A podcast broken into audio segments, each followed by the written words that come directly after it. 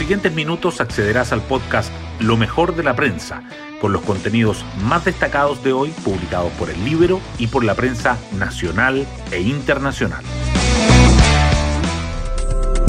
Buenos días, soy Magdalena Olea y hoy miércoles 26 de mayo les contamos que la Fiscalía avanza en la investigación del asesinato del sargento Francisco Benavides, confirmando que el vehículo blindado donde viajaba junto con otros dos funcionarios de carabineros fue emboscado y recibió más de 15 disparos.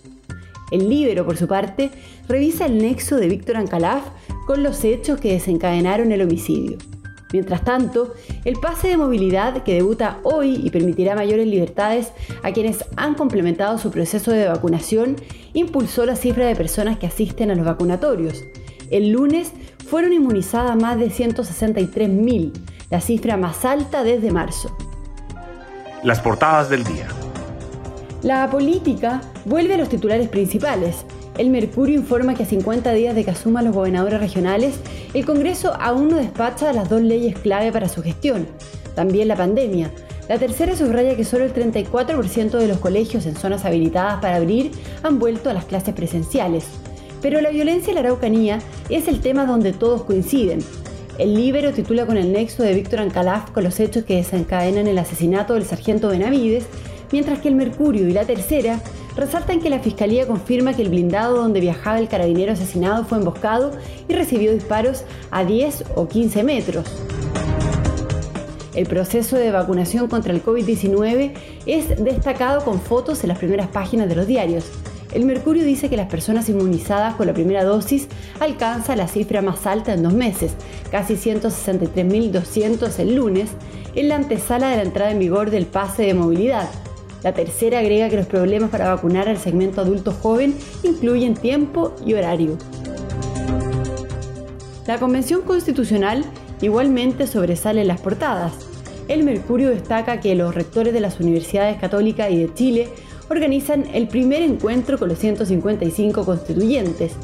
La tercera resalta las primeras discusiones claves del organismo, desde el quórum hasta la transparencia, y el Libero subraya la posición de la CONADI sobre los escaños reservados en el Congreso. Otros temas políticos también están presentes. El Mercurio informa que destituyen de la presidencia de la Comisión de Hacienda al diputado comunista Daniel Núñez y el Libero analiza la fallida candidatura de Monkeberg y su propuesta de consenso en las internas de renovación nacional. En materia económica, la tercera resalta que el riesgo país de Chile sube 33% tras la elección de constituyentes. Y el diario financiero titula que la TAM pone fin a la alianza con competidor local en Brasil, pero aclara que la filial no está en venta. Temas del Libro. Hoy el Libro cuenta sobre las internas de renovación nacional, la fallida candidatura de Monkever y su propuesta de consenso. La periodista Ángela del Canto nos da más detalles. Los nudos en Renovación Nacional siguen sin resolverse.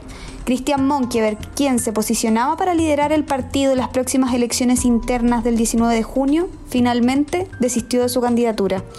La propuesta de representar y competir en una lista de consenso que incluyera a todas las facciones del partido finalmente no logró convencer a la parte más conservadora, que a pesar de que se mostró dispuesta a participar en una lista conjunta, no les parecía que Monkeberg fuera quien encabezara el partido, principalmente por considerarlo una figura muy desbordista. Tras el fallido proyecto, la facción liderada por el senador Chaguán presentó su propia lista, mientras que Desbordes, por tercera vez, busca llegar a la presidencia interna. Pueden encontrar esta nota en www.ellibero.cl. Hoy destacamos de la prensa. La fiscalía confirma que el asesinato del carabinero fue en una emboscada y que le dispararon desde una distancia de 10 a 15 metros. La revisión de cámaras de video y entrevistas con testigos, además de otros peritajes en terreno, han sido las primeras diligencias ordenadas por el fiscal de alta complejidad Carlos Bustos, quien trabaja con dedicación exclusiva en la investigación por la muerte del sargento Francisco Benavides. El gobierno se creyó por homicidio calificado y además por el homicidio frustrado de los otros dos funcionarios.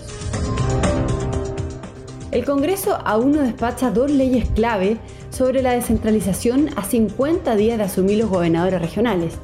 Se trata de los proyectos sobre transferencias de competencias y de recursos financieros, que el Ejecutivo ingresó en noviembre de 2020. Ambas iniciativas se encuentran en primer trámite en el Senado, que ayer postergó su vista en sala por lo que todavía falta su debate en la Cámara y un eventual tercer trámite. Todo esto cuando ya hay tres gobernadores electos y el resto se definirá el 13 de junio en la segunda vuelta. Solo un 34% de los colegios del país que pueden abrir han retornado a las aulas. El Ministerio de Educación estableció que la modalidad presencial sería la regla en 2021 y entregó los lineamientos para el retorno a las aulas. Pero de los 6.611 planteles que están en las comunas desconfinadas, condición que los habilita para retomar la presencialidad, 2.252 están recibiendo alumnos. En ese contexto, la Superintendencia de Educación ha recibido 59 denuncias por la negativa de los sostenedores a abrir los establecimientos. La vacunación con la primera dosis llega a la cifra más alta en los últimos dos meses. El lunes, tras el anuncio del pase de movilidad que debuta hoy, se inoculó a 163.000 personas, la mayor cantidad desde el 16 de marzo. Los municipios han detectado que el grupo etario que se está vacunando ahora o los rezagados corresponden a adultos jóvenes en etapa laboral activa, para los que es más difícil acomodar los horarios para acudir a los vacunatorios. Por ello, ya se han implementado algunas medidas. Y nos vamos con el postre del día. La Conmebol dilata su definición sobre la Copa América. Las federaciones postulan jugar en Estados Unidos y la opción de que Chile reciba el torneo se desvanece. La indefinición del organismo impide a la selección reservar vuelos, hoteles y centros de entrenamientos. Bueno, yo me despido, espero que tengan un muy buen día miércoles y nos volvemos a encontrar mañana en un nuevo podcast, Lo mejor de la prensa.